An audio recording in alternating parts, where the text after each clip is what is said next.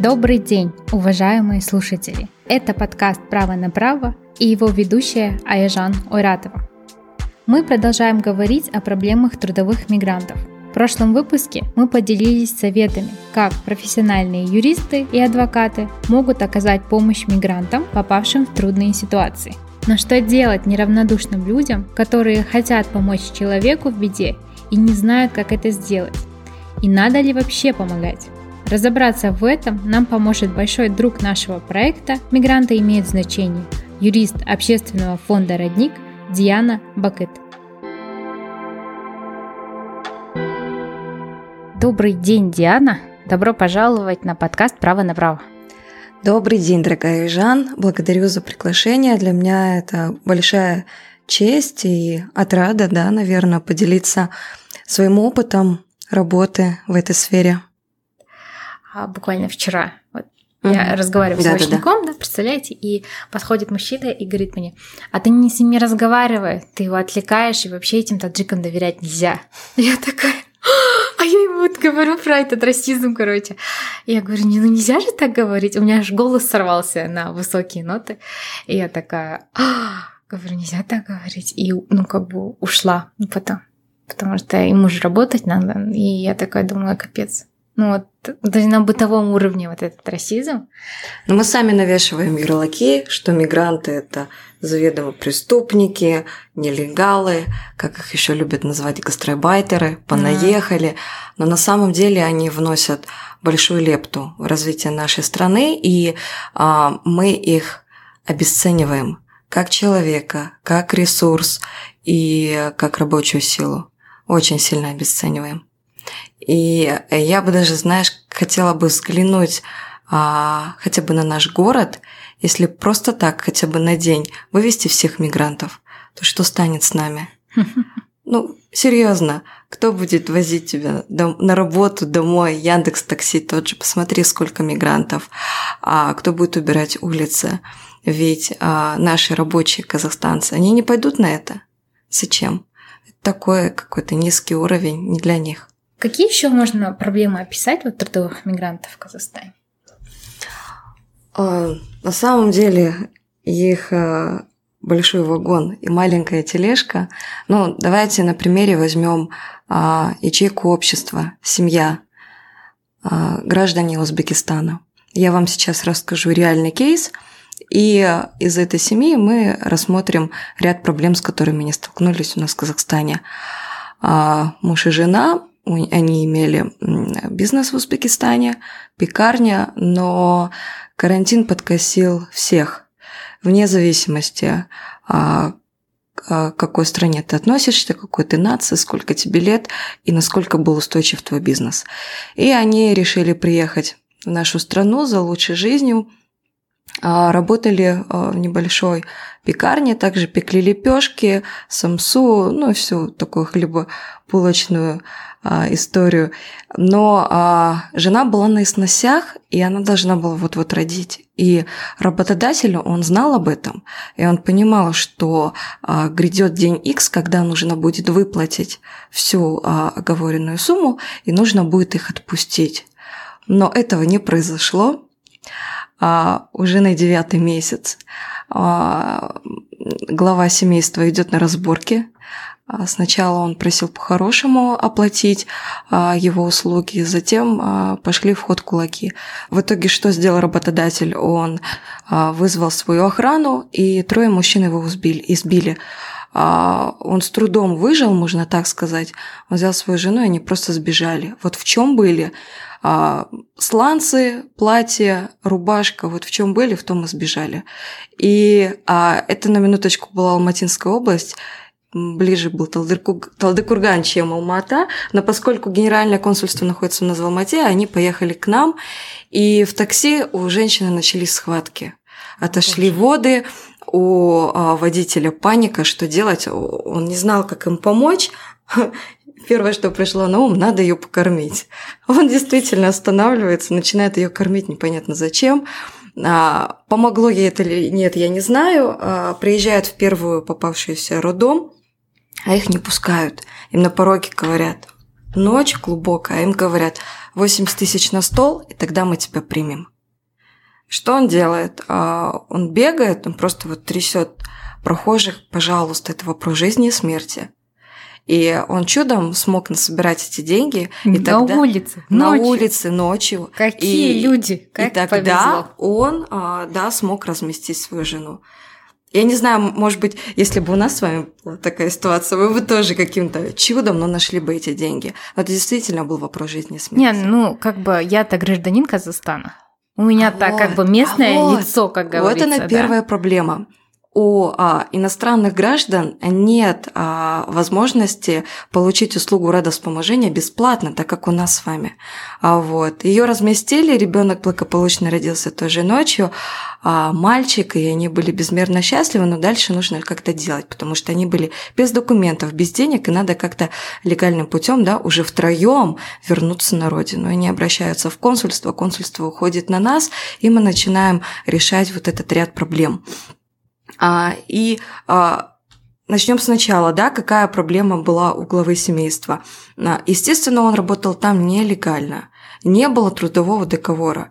А мигранты за отсутствием да, каких-то правовых знаний, они думают, да нафига мне эта бумажка? Что она мне даст? Он не понимает риски. Он не понимает, что это ему на руку, да, работодателю, а для меня это в минус.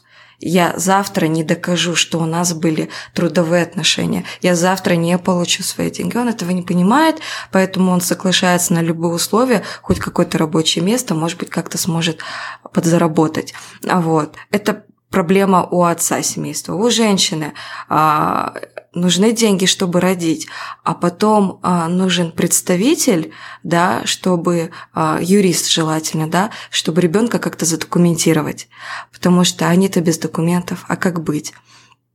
И а, что мы делаем? Мы получили сертификаты на возвращение в консульстве, а затем я делаю нотариально заверенный перевод, и как юрист иду к заведующей роддома, объясняю ситуацию. Так и так.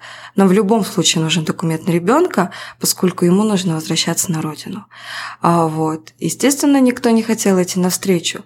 Вот, они нелегалы, они сами виноваты, пусть так с этим и живут. В смысле? Без документов. В смысле? То есть это, знаете, как а, я ничего не знаю, моя хата с краю, решайте свои проблемы сами. А, Вот. То есть они настаивали на том, что был нормальный национальный паспорт, но они не понимают вот этих нюансов, что в чужой стране они паспорт не могут сделать. Им нужно выехать, сделать там паспорт, и только потом уже что-то начать а, делать. А, Вот. А, но Договориться получилось, мы им объяснили все риски, все последствия, мы объяснили, что это жертвы трудовой эксплуатации. Это те мигранты, которые себя не защитили, и в итоге впоследствии выли- вылился трафик. Да, да. Вот. Какие проблемы у ребенка? А, чисто гипотетически представим, что он остался, но он не имеет доступа к садику, а он не будет иметь доступ к образованию, пока не получит ИИН, да, а это тоже а, есть своя процедура, довольно непростая, и опять же здесь нужен правовед. Есть человек, который возьмет за ручку будет сопровождать и объяснять. Ну, Айжан, давайте честно смотреть на историю эту, кто бесплатно будет так с ними ходить. Никому это не надо. Да, даже платно не хотят ходить. А Вот. Я, я И могу сказать. опять же, он ограничен получением медицинских услуг, а, и представляем, что он заканчивает школу, но не может пойти дальше учиться. Да, может быть, в школе где-то там закроют глаза, что он там есть, одна единица. А как дальше, как дальше быть с вузом, а, с получением гражданства, с его карьерой, вообще в целом с его жизнью. Вот, то есть это один, ну, пример, да, Мгм. какие проблемы у них бывают. Ну, прививки эти дети не получают еще. А, прививки, ну, да, но мы с этим не сталкивались, родители сами не ходатайствовали по этому вопросу, поэтому это дело а, каждой матери, мигрантки. Ну, как бы это у нас нарушает, а, как сказать, политику Минздрава, что они хотят, а, чтобы большинство населения Казахстана было вакцинировано да, от а, определенных болезней, так Да, скажем, да. чтобы держать э, коллективный иммунитет страны. Ну а если а, мы не покрываем все население Казахстана, которое здесь стабильно проживает, то значит наша политика проваливается. И мы должны этот вопрос э, держать и решать, потому что это тоже наши жители, это люди, с которыми мы имеем контакты. Да. Почему нужно заниматься правами иммигрантов? Зачем это нам надо в Казахстане? Ну, давайте начнем с того, что в первую очередь это человек. Давайте начнем в целом а, защищать права человека. Потому что, как мы с вами уже обсуждали, да, мы сами навешиваем на них ярлыки, и а, то, как мы сейчас относимся к ним, да, к мигрантам, завтра к ним также будут относиться наши дети. А это атмосфера, это погода всей страны, да, то есть э, я повторюсь, мы обесцениваем эту личность, потому что они многое для нас делают, и это очень ценный ресурс для нас. И я, я вообще мечтаю, а, что в один прекрасный день я проснусь и прям почувствую а, вот эту вот защиту, да, что они могут спать спокойно, они а, могут с уверенностью проснуться и сказать, о да, сегодня мой ребенок безопасно дойдет до школы. Или, о да, сегодня а, моя жена получит такие-то такие услуги. А, объясню, в чем вообще кроется проблема. Работодатель, нанимая мигранта, он не погружается на глубину его проблем. Он не опускается до полного дна, где а, вопьет его жена и ребенок. Если ты, работодатель, хочешь получить качественный результат, качественный увидеть его труд, посмотри, да, с чем он сталкивается каждый вечер, когда приходит домой. Потому что когда, какая атмосфера в семье, такая атмосфера будет на работе. Это зеркально, это отражается. И если Казахстан а, хочет войти в тридцатку, в двадцатку, в десятку, в топы, да, иметь безупречную репутацию, а, расширять рынок, а, ну, завтра может расшириться таможенный союз, да. У нас Узбекистана, кстати, там нет а очень нужно. И есть, да, вот эти вот проблемы, кстати, а, с трудоустройством, а, с налогами, в отличие как с Кыргызстаном. Потому что я параллельно ввела два кейса, очень интересные. Можно посмотреть потом в сравнении. Почему это важно для страны? Потому что а, это может быть твой сосед, это может быть одноклассник твоего ребенка, это может быть а, твой таксист, который тебя возит каждый день на работу, но ты об этом не знаешь. Ты не знаешь, с чем он сталкивается. И а, каждый раз, когда мы начинаем каждый кейс, это не про то, чтобы отработать это дело и забыть. Это про отношения. Я бы еще хотела бы тут подчеркнуть, что когда мы смотрим на проблему нарушения прав мигрантов, мы должны смотреть, что кто-то же нарушает эти права, правильно? Кто-то же это делает. И, соответственно, в нашей стране ходят безответственные люди, которые, которым все равно вообще, в принципе. Это не, не просто расовая там какая-то дискриминация по национальному признаку, по паспорту, а вообще в целом люди, которые не хотят э, следовать законодательным требованиям. И я вспомнила сейчас очень интересный кейс. Я даже распечатала фотографии. О, жаль, не услы... не увидят наши слушатели. Боже, смотри. зачем вы мне это показываете? А нет, смотри. Я не могу это смотреть, это ужасные а это фотографии, кейс, дорогие ведете. слушатели. А я расскажу, что здесь на фотографиях. А, три года разыскивали гражданина Кыргызстана, его жена, дети, внуки, а, поскольку он выехал в Казахстан – а, на заработки, да, его мать находится в очень тяжелом а, физическом состоянии, он хотел а, заработать небольшие деньги, да, просто чтобы помочь ей, да, вылечить и оказать какую-то поддержку. А, пересек границу незаконно. Хорошо, здесь я не буду его покрывать. А, на лошади, без документов, без знакомых, связей, друзей, просто вот Сели на лошадь группа граждан Узбекистана, Кыргызстана, да, причем уже в возрасте. Этому мужчине 60 лет. Но выглядит он, конечно, много старше. Просто сели на лошадь и пересекли границу, доехали до местного а, рынка. Я не буду район назвать, а, территорию, да, где это все происходило, ибо идет уголовное дело. И он доехал до ближайшего рынка, где его просто как скот продали. Повесили ценник, сказали, посмотри, хороший а, чабан, да, будет пасти скот, будет убирать за ними, будет кушать, готовить, помогать тебе по хозяйству, бери, недорого. И он, не понимая этого, соглашается. Он думает, раз его продали, то значит и ему какая-то часть денег перепадет. Это же рабочая сила, это экономический актив, да, который а, высосут до талого и потом выкинут за ненадобностью. Но он этого не понимал.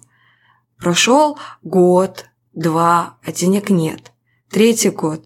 И потом подняли большой шум а, среди местного сообщества кыргызского а, начали поднимать а, это, знаете, вот эти этнокультурные центры, у них, оказывается, есть целая сеть, где они чатятся, обсуждают эту проблему, и они а, решили, а давайте мы пойдем а, ноту в МИД подадим, найдем наконец-то человека, он уже пенсионер, а может с ним что-то случилось.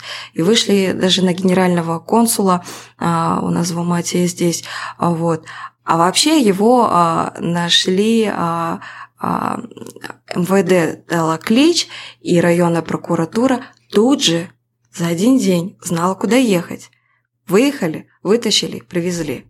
Уголовное дело возбудили по статье 128 торговля людьми, но и также благополучно закрыли за отсутствием состава преступления.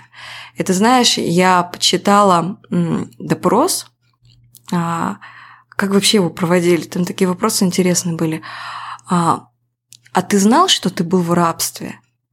Естественно, он отвечает нет. Потому что когда он уже приехал к нам в офис, и мой директор Николаевна с ним вела беседу, она у него спрашивает, а вам, за, вам вообще платили что-то? А он говорит, нет, но мне давали хлеб с чаем. Иногда сахар. Николаевна спрашивает, а что-то еще было, какие-то блага. Хорошо, если не, не деньгами, да, но может быть вам чем-то, да, а, какими-то там предметами, одеждой, а, что-то вам давали, что-то было. Он, да, посмотрите мне, хорошую дубленку дали, которая была вся рваная, в грязи, и шапка-ушанка. И Николаевна говорит, но «Ну вы понимаете, что это эксплуатация вашего труда? А он ей отвечает, не Николаевна, вы представляете, меня эти ребята забрали, а я скот не успел покормить. Он вот отвечает, какие есть его отношения к этому делу.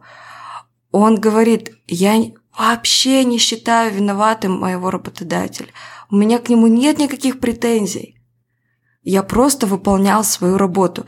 И в этом э, зачастую проблема многих мигрантов. Они не понимают, во что они вляпываются. Они не понимают, что их права нарушаются. Они не понимают, что их просто используют, а потом выкидывают. Потому что, а, ну, все, он безресурсный человек. От него взять уже нечего.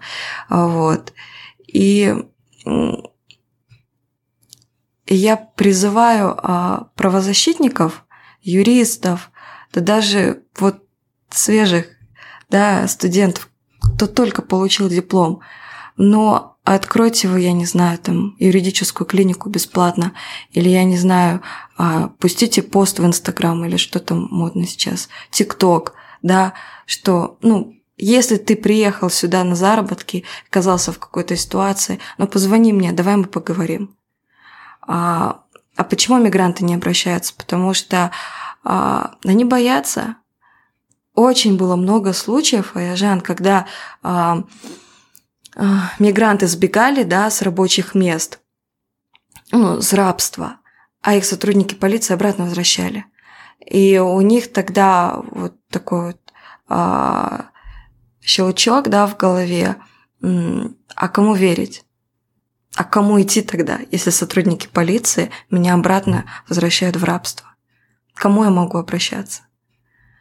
они не защищены уже все априори. Они чувствуют себя здесь чужими. Но мы же Казахстан, гостеприимная страна. Давайте поможем. Хотя бы а, я не говорю о том, что всем сейчас выделим кабинеты, офисы, идеальные рабочие места, всем выдаем медстраховку. Нет, хотя бы создайте безопасные условия, чтобы мы потом а, не возвращали на родину груз 200, как это было на прошлых выходных. А мне звонит моя коллега с Узбекистана. Извините, что столько кейсов. Мне кажется, на примере реальных историй вы начнете понимать, да, угу. чем мы вообще тут занимаемся. Да, Мариана мне позвонила, говорит, слушай, Диан, тут такая проблема, у вас в Алмате а, в туберкулезной клинике лежит наш мигрант. А, он пережил ковид, почки вообще отказали, а легкие дышат за счет ИВЛ. Надо вернуть. А ему 35 лет. Молодой парень, приехал на заработки. 35 лет уже в таком 35 состоянии. лет, он здесь работал 3 года. И я такая, да, конечно, Мариан, сейчас все сделаем подключим всех. Мы обратились в генеральное консульство, и они, оказывается, уже прорабатывали вот этот момент, они искали скорую помощь, команду, которая бы смогла его сопроводить до границы. И также был подключен а, Акимат, Узбекистана, да, а, где ну, вообще находятся его родители. И в той стороне готовили скорую и на нашей стороне. И буквально за несколько часов весь вопрос решился, его положили а, в скорую, и он едет до границы.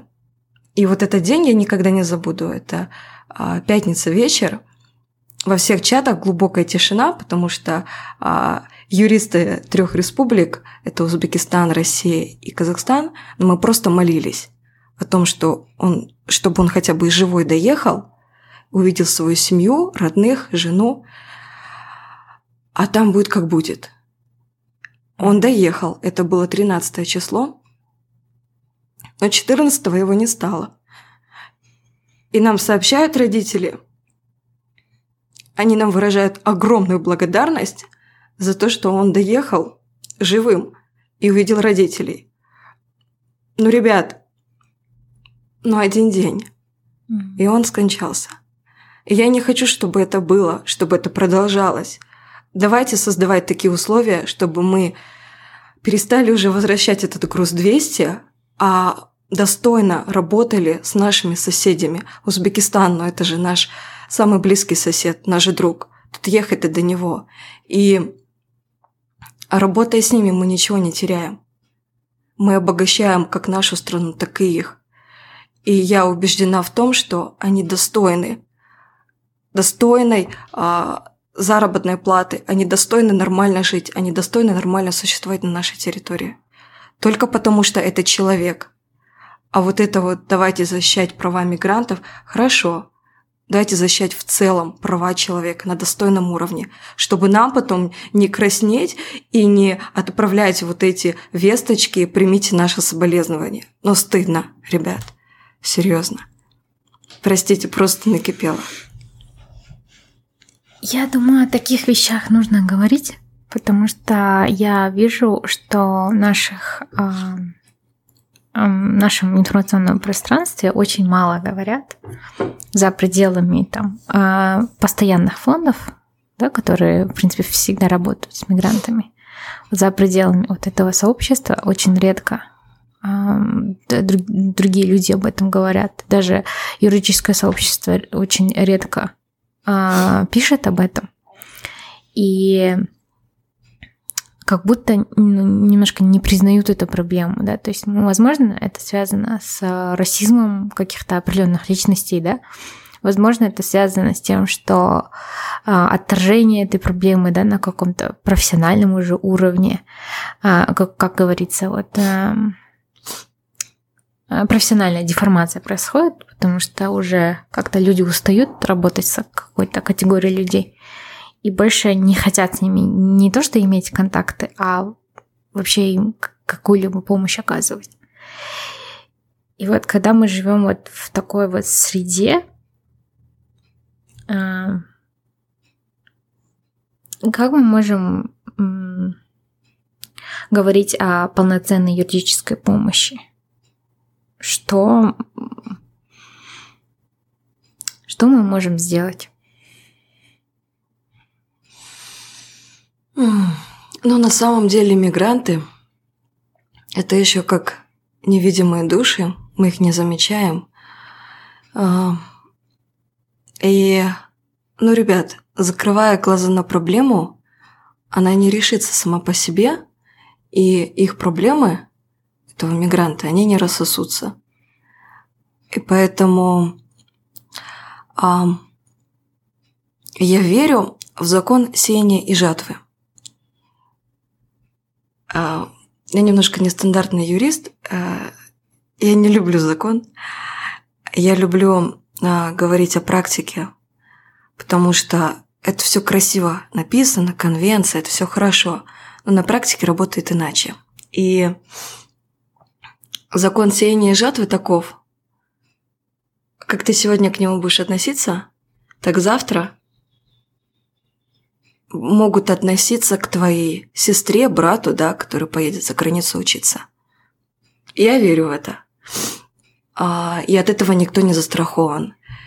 И, как я уже говорила, а, это твое отношение к нему. Неважно, юрист ты или простой обыватель, прохожий. И от тебя ничего не убудет, если ты просто хотя бы поинтересуешься, а чем я могу тебе помочь.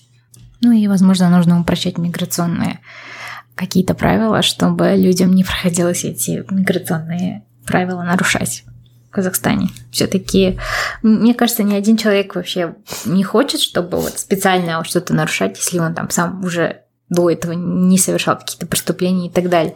Просто а, некоторые вещи происходят по незнанию, некоторые вещи происходят, потому что у людей нет денег доехать до, до этого пункта, да, где где нужно вот это все сделать, или они просто не, не понимают, или там им в миграционной полиции не так объясняют, или на таможне им какую-то не ту информацию дали, и там работодатели их ответственность никакую не несут, и это вот снежным комом идет, и, и сложно для мигранта помочь самому себе.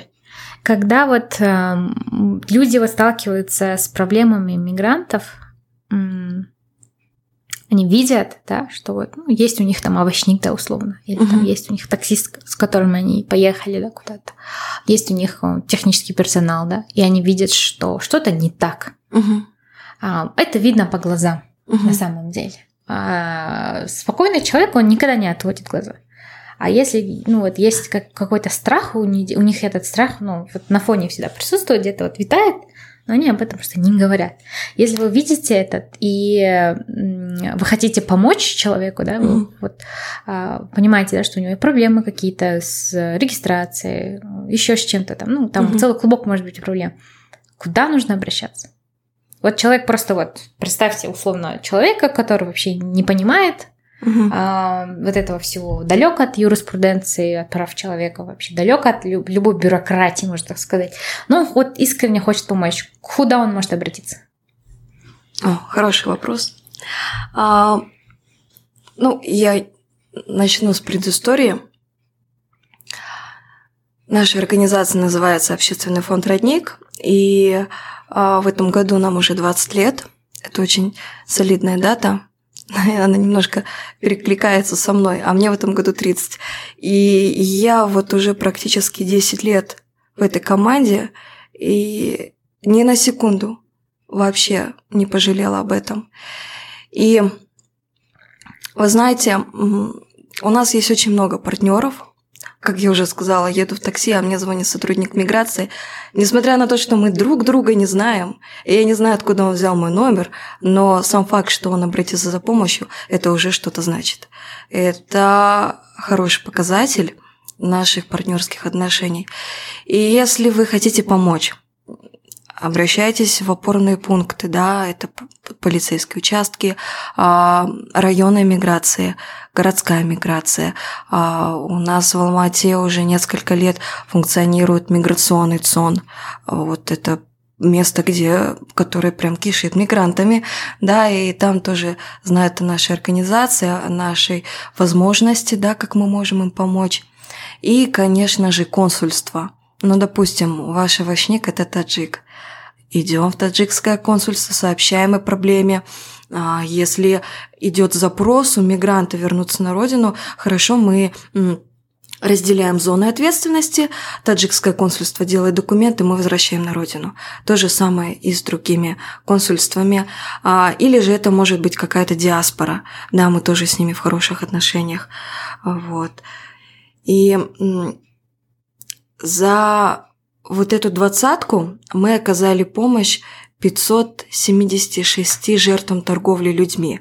Мигрантов было еще больше. И вы знаете, каждый к нам попадал а, абсолютно а, от удивительных источников а, разные истории, и каждый а, необычен по-своему. А, у нас даже был такой случай, когда моя коллега возвращается домой а, в такси, и что-то слово за слово, и а, она разговорилась, рассказала о своей работе, а водитель был очень заинтересован и такой говорит, а дайте визитку. А она так смущается, да я уже бабушка, да я замужем. Он ей говорит, да вы не поняли, я на тот случай, если помочь кому-то надо. Она такая, да конечно, берите. И вы знаете, на следующий день этот таксист везет девушку домой, а, а она, оказывается, в тот момент сбегала от своего работодателя. То есть она залетела в первую попавшуюся машину, и это оказался тот самый водитель, у которого была эта визитка нашего центра. Это просто... Я рассказываю, у меня мурашки по коже. совпадение. Да. Это просто...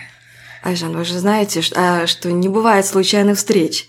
Случайности не случайны, и она попадает в наш приют. И у нее была самая, как оно ни на есть, трудовая эксплуатация. Она работала в местном кафе, и ее работодатель, он имел большие связи с местными сотрудниками полиции. Угу. И а, он нарушал ее права, он не выплачивал заработную плату, он увеличивал график работы. И был даже такой момент, когда а, наш бенефициар, она публично порезала вены. Она хотела привлечь внимание хотя бы посетителей и показать, что, ну, ребят, помогите – она уже не, знала, как кричать об этом, да, куда идти. Она понимала, она сейчас пойдет в полицию, ее обратно вернут. Вот. И когда она уходила со смены, она вот выбежала, села в это такси, позвонила к нам. Она успешно прошла курс реабилитации. Мало того, мы ее обучили на парикмахера-стилиста, и сейчас э, просто Э, толпами к ней идут в салон красоты, она смогла накопить энную сумму и приобрести с мамой дом, и она сейчас выходит замуж. Mm-hmm. Это, это, это успех. Mm-hmm. И это не только успех нашей команды и партнеров, но это ее личный успех, потому что есть и те кейсы, когда идет а, повторная да, виктимизация когда человек все равно возвращается. Да. Вот это самое худшее, и мы сейчас видим, что это, это сила одной визитки помогла девушке э, построить свою жизнь с нуля, заново, по-новому, и не возвращаться к вот, э, вот эту кабалу, где я на жертва, жертва является, да, и есть у нее какой-то агрессор, который эм, получается, нарушает ее права. И это да. большой успех и вашей команды. И большое спасибо этому таксисту, что ему вот это вот, вот на самом деле важно, что одно дело, там наши организации в этом работают, но другое дело, когда человек, который вообще за пределами а, прав человека. Но вот самое, что ни на есть, доброе слово, где-то спросить и, и передать человеку, которому нужна вот эта информация, дать ее, для вас, может быть, ничего не стоит, но для кого-то это целая новая жизнь. Да, это точно. Но мы организация так-то современная, идем в ногу, да, со временем, поэтому э, мы есть в Фейсбуке, в Инстаграме, мы есть ВКонтакте. Вы просто можете вбить э, профилактика торговли людьми или уязвимые мигранты, или просто название нашей организации «Родник», э, и все вы выйдете на нас, есть контакты, есть а, номер мобильного телефона, как мой личный, так и наши горячие линии, которые всегда на связи при нас и в любое время мы готовы оказать помощь. Вопрос, а, Диана, вы же, ваша организация работает с э, мигрантами в Алмате и в Алматинской области. А что с другими регионами? Есть ли ваши коллеги, представлены ли они в других регионах? Расскажите, пожалуйста, о них тоже. Конечно, безусловно, в каждом регионе Казахстана есть такая же неправительственная организация, которая также оказывает помощь мигрантам и жертвам торговли людьми, и а, детям в миграционных процессах. Вот мы сейчас реализуем проект в рамках а, финансирования ЮНИСЕФ и Европейского Союза.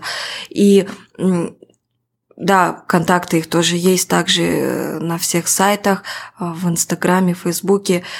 Вы Давайте просто... назовем пару. Например, в Шимкенте есть Санасизм. Да, Санасизм. А в Актау есть общественный фонд Мейрым, Александр Муха, директор. В Ахтубе есть. А в Актюбинске, да, общественное объединение Дарыс, а, Идигеева Гульнур, а, Нур Султан, Анна Рыль, да. Кургау Да, Кургау Стана. Их много. Ну, я к тому, что да. слушателям будет полезно хотя бы в больших городах, где вот сосредоточенная миграция, да, вот а, чтобы они знали, куда обращаться. Просто Это, в маленьких да. городах тут уже вам посложнее будет, потому что, как как вы до этого говорили, что есть риск, не везде, конечно, но есть риск вот того, что э, агрессоры могут иметь большие связи с э, полицией, есть какой-то, э, может быть, какие-то родственные связи. В маленьких городах это часто бывает, в принципе. Да, конечно. И тут, конечно, если вы боитесь обращаться в полицию за помощью, да, вы видите, что мигранту нужна помощь, да, не только мигрант, в принципе, человек, Звоните в консульство, звоните а, в кризисные центры, звоните в общественные фонды, а, ищите юристов, а, которые могут вам вообще дать советы. Никогда не слушайте юристов, которые вам говорят, да, это забей. Потому что есть такие люди, но а, с мигрантами ситуация такая, чем больше вы тянете, чем больше появляется проблем и там а, от там, одного какого-то правонарушения до депортации там а, очень тонкая линия. И потом а, восстановить уже человека, которого уже отправили домой, это уже нереально. И есть кейсы, в принципе, да, когда разлучали ребенка с матерью, ребенка отправляли в детдом, а мать отправляли в ее страну, да, помните, вы рассказывали историю, там, с Кыргызстана, кажется, отправляли женщину, да? Да. И а ребенок да. остался у нас в Казахстане, да. потому что ребенок гражданин Казахстана. И это вот неправильно, дети должны быть со своими родителями, чтобы вот а, не доводить до такой ситуации. Это ответственность уже каждого а, человека, помочь информации, и это может быть решающим фактором. И такие примеры есть, и я вот а, сейчас вот осознаю, насколько опыт регионов может сильно отличаться от Алматы, от Алматинской области, да, даже между собой внутри вот этих районов.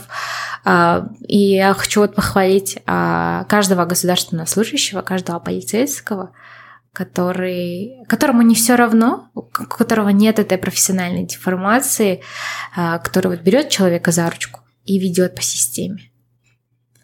Но мы также должны понимать, что мы можем в обход системы иногда помогать людям. Я знаю, что такие люди бывают иногда там. Дела не регистрируются полицейскими, но они там за ручку вот это ведут и помогают там как-то мигранту выехать и так далее. Но э, в государственных масштабах, чтобы доказать проблему а, нашим законодателям, нашему правительству, нам нужна статистика.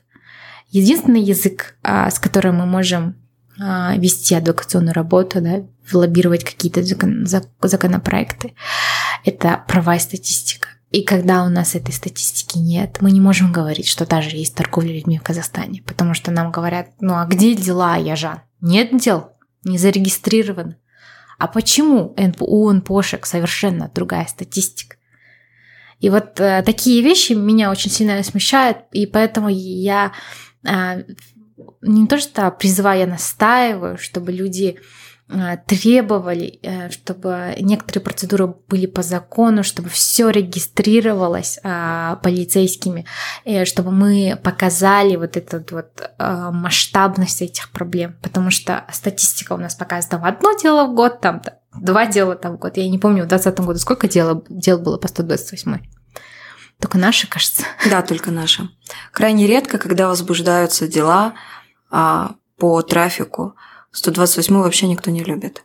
И чаще всего а, возбуждают по незаконному лишению свободы, да, а, превышение должностных полномочий, там, занятие, а, привлечение к занятию проституции, ну, вот такие вот смешные, да, статьи. Да, ну, там разница очень большая, и Поэтому мы еще раз призываем обращаться в общественные фонды, говорить об этом, писать, помогать общественным фондам в их работе, потому что действительно, как вы говорите, а, дело, по которому еще одно дело, по которому мы работаем с вами, это вот угу. мать-одиночка, и ей сейчас негде жить. А, вот, например, есть вот такие, и такие проблемы, да, то есть, а мы материально ну, помочь ей никак не можем, потому что мы можем помочь только юридически. И таких вот вещей очень много. И если у вас есть потребность помогать другим людям, то вы знаете, куда обращаться. Большое спасибо, Диана, что вы сегодня присоединились к нам, рассказали. Ой, я, можно еще одну историю расскажу? Конечно. Со мной эта история произошла два года назад. Я хожу в одну церковь, и а, никто не знает, чем я занимаюсь. Я хожу спокойно в церковь, меня никто не трогает. И я думаю, хоть одно место, где я могу просто помолиться, побыть а, наедине с собой, со своими мыслями, и меня никто не будет трогать. И тут ко мне подходит гражданка Молдовы. Но не тут-то было, да? Да-да-да-да. Гражданка Молдовы, бабушка. Она рассказывает свою историю. А, за год до того, как она ко мне подошла, у нее скончалась дочь. И а, у нее была лейкемия на последней стадии. Это произошло внезапно. Ей просто стало плохо, ее отвезли а, в ско... на скорой в больницу, и она на операционном столе умерла. То есть не успели ничего сделать врачи. Угу. А, и что происходит дальше на правовом уровне? Естественно, а, опека не передана. Документировано это все не было оформлено, да. А, то есть, иными словами, что просто меня слушатели поняли, как все обстояло, обстояли дела. Вот есть бабушка, а есть внук. Но по, по закону, так как не было а, своевременно оформлена опека, они друг другу никто. Ребенок несопровождаемый. Угу. А им вернуться надо на родину. А мы не можем вернуть ребенка а, без сопровождения взрослых, без сопровождения родных. И как бы по документам бабушки ее, вот свидетельство о рождении ее дочери, свидетельство о рождении ее внука, свидетельство о смерти есть. Это можно логически отследить, эту цепочку. Но вот орган опеки уперся в этот документ, что а вы не оформили опеку, и мы вас никак не можем, да, там, а, связать ваши родственные связи, никак не можем вас документировать, никак не можем из вас сделать опекуна, соответственно, вы вернуться на родину не можете. Угу. Точнее, бабушка может, а ребенок останется. Останется. Здесь. А куда он останется? Он останется в детском доме. А ребенок, кстати, гражданин? Молдова. Они все молдаване, но он рожден здесь, в Казахстане. И я говорю, ребят, ну вы чё? Какая доверенность? Какое оформление опеки? Ей стало плохо, это вот буквально в течение дня произошло. Поехали на скорую в больницу, она скончалась. О каком нотариусе, о каких вот таких правовых вещах идет речь? Они неграмотны, они всю жизнь, а, знаете, с поколения в поколение работали на базаре. Да, mm-hmm. там какие-то мелкие товарные отношения. Вот. И вот она мне рассказывает эту всю историю, и я говорю, слушай, я в шоке. А я даже не знаю, с чего начать разматывать клубок, потому что не было прецедента, не было такой ситуации. И я прихожу на работу в понедельник и рассказываю, на меня смотрит, говорит, ты понимаешь, что мы не сможем помочь? Но это тупиковая ситуация. А я убеждена в том, что не бывает ну, вот, нерешенных проблем, вот, нерешаемых, не бывает. Как-то а, сообща с кем-то мы сможем помочь, мы сможем что-то сделать. Угу. Я помню вот эту череду э, ваших переписок, которые вы мне показывали. Вот была реальная череда во всей инстанции, посольства, МИДы, министерства, куда вы только не писали. Мы почти год бодались, бились. И уже, знаете, э, был такой момент, когда я села, начала плакать, и я думаю, а Бог, а зачем вообще эта встреча была? Для чего? Если вот все тупик, и я не знаю, что мне делать, а для чего ты мне ее послал? А, вот. И мы обращались а, в орган опеки, мы объяснили всю ситуацию, мы показали документы, они сказали, а мы не можем помочь, такой ситуации не было. Мы не знаем, как репатриировать ребенка. То есть, если у вас не было, ну и хорошо, и дальше пусть не будет. Но, ребят, ну так не работает. А если не было, а давайте мы будем первопроходцами, давайте мы а, вот вместенько, дружненько организуем этот прецедент, покажем, и а, на основе нашего опыта мы а, распишем четкий алгоритм действий. Если вы бабушка, у вас ребенок, ну произошло такое, но это жизнь, никто в таких моментах не застрахован, но был прецедент, и мы можем так-то, так-то, так-то все а, сделать. Вот. И Потом мы подключали а, организацию Ластрада в Молдове, мы подключали их а, орган опеки, мы подключили их управление образования, мы подключили МОНРК, мы подключили омбудсмана по правам человека, омбудсмана по правам ребенка. И а, что произошло? Была очень такая интересная ситуация. Мы согласовали этот процесс со стороной Молдовы и с нашим органом опеки и образованием. Мы ребенка поместили в ЦАН, Центр адаптации несовершеннолетних, а, сделали ему сертификат на возвращение. А, сотрудники ЦАНа сопроводили его до Нур-Султана на поезде, а в Нур-Султан уже приехали представители органа опеки со стороны Молдовы. Угу. Параллельно я занималась отправкой бабушки. У нас не удалось посадить в один рейс, но тем не менее с разрывом в два дня благополучно вернули обоих. И вот мы передали ребенка. Какой стресс для ребенка? Да, да, он был без бабушки а, практически две недели. А, Ужасно. Никогда так долго он с ней не расставался. И сколько ему лет было? А, ему тогда было 6 лет, он готовился к первому классу. Ужас. Да. И вот его забирали, забрали в Нур-Султане, да, передали в Мол... э, стороне Молдовы, и на самолете благополучно его репатриировали. И там уже на территории Молдовы решался вопрос его опеки э, отцу. Нашли отца, которого он никогда не видел. Отец вообще не был в курсе, что у него есть ребенок. Вот, да. А, там была процедура оформления опеки, и сейчас он продолжает высылать свои фотографии. Он благодарит и говорит, тетя Диана, а я хожу в школу, представляете, в Молдове, и я учу русский и наш местный язык, и я так счастлив. Спасибо, что вы нам оказали помощь. И вот эта история, опять же, про отношения, опять же, про любовь и про то, как а, одна встреча, один жест – меняют ход истории целого поколения. И повторюсь еще раз, друзья, а, то, что вы закрываете глаза на проблему, она не рассосется сама по себе. А, это же так круто быть частью вот этой цепочки возвращения малыша на родину. Впервые в Казахстане репатриации угу. никогда не было. Да, вы правы. Спасибо большое. Диана, за то, что вы сегодня посвятили время, а, энергию, силой, чтобы прийти и рассказать о своих историях, о, о организации, как общественный фонд «Родник». А, спасибо вашей организации тоже за большой вклад а, в защиту прав мигрантов. И не только, в принципе, да, за то, что вы транслируете защиту прав мигрантов, за внимательность, за соучастие в жизни а, всех людей.